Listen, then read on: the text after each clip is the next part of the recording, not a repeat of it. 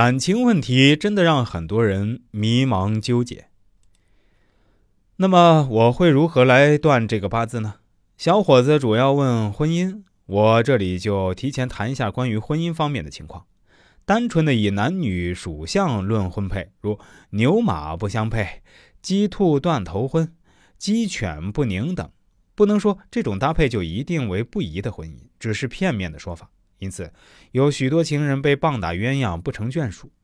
实践中，我们发现许多属相相冲、年龄互相差六岁的，也不少和谐到老、美满过了一辈子的。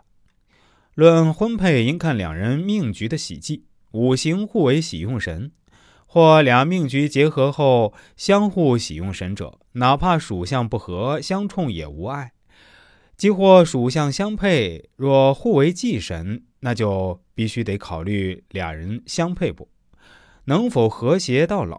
俩人能恋爱且热恋，一定有他们命里喜用的内在因素，不然没这两个人相识之缘、相爱之缘。我觉得了解命运有助于帮助我们了解自己的人生。下面我们从命运的角度来谈谈情感和婚姻。古人说“万般皆是命，半点不由人”。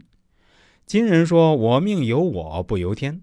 我觉得两个说法都对。佛家说得好：“命由己造，相由心生。”写到这里，是因为前几天遇到了几个对婚姻和情感迷茫的朋友。那个朋友是个女性。八字是辛酉丙申丙子辛卯，他主要问感情的事儿。我告诉他，婚姻很不顺，感情方面总被截胡。虽然谈了不少，但三十六岁的姑娘现在还是未婚。不少对婚姻和情感迷茫的朋友，现在很多人在纠结：我的爱情到底怎么了？那么那个人除了我之外还爱别人，为什么爱却无法相守？为什么我爱的人不爱我？诸如此类的问题。但是，这位朋友他关心的是姻缘，什么时候真命天子才能到？我告诉他，早的话今年十二月份，迟的话春节后应该有缘分出现。懂的朋友应该明白，其实我故意引了不少东西没说。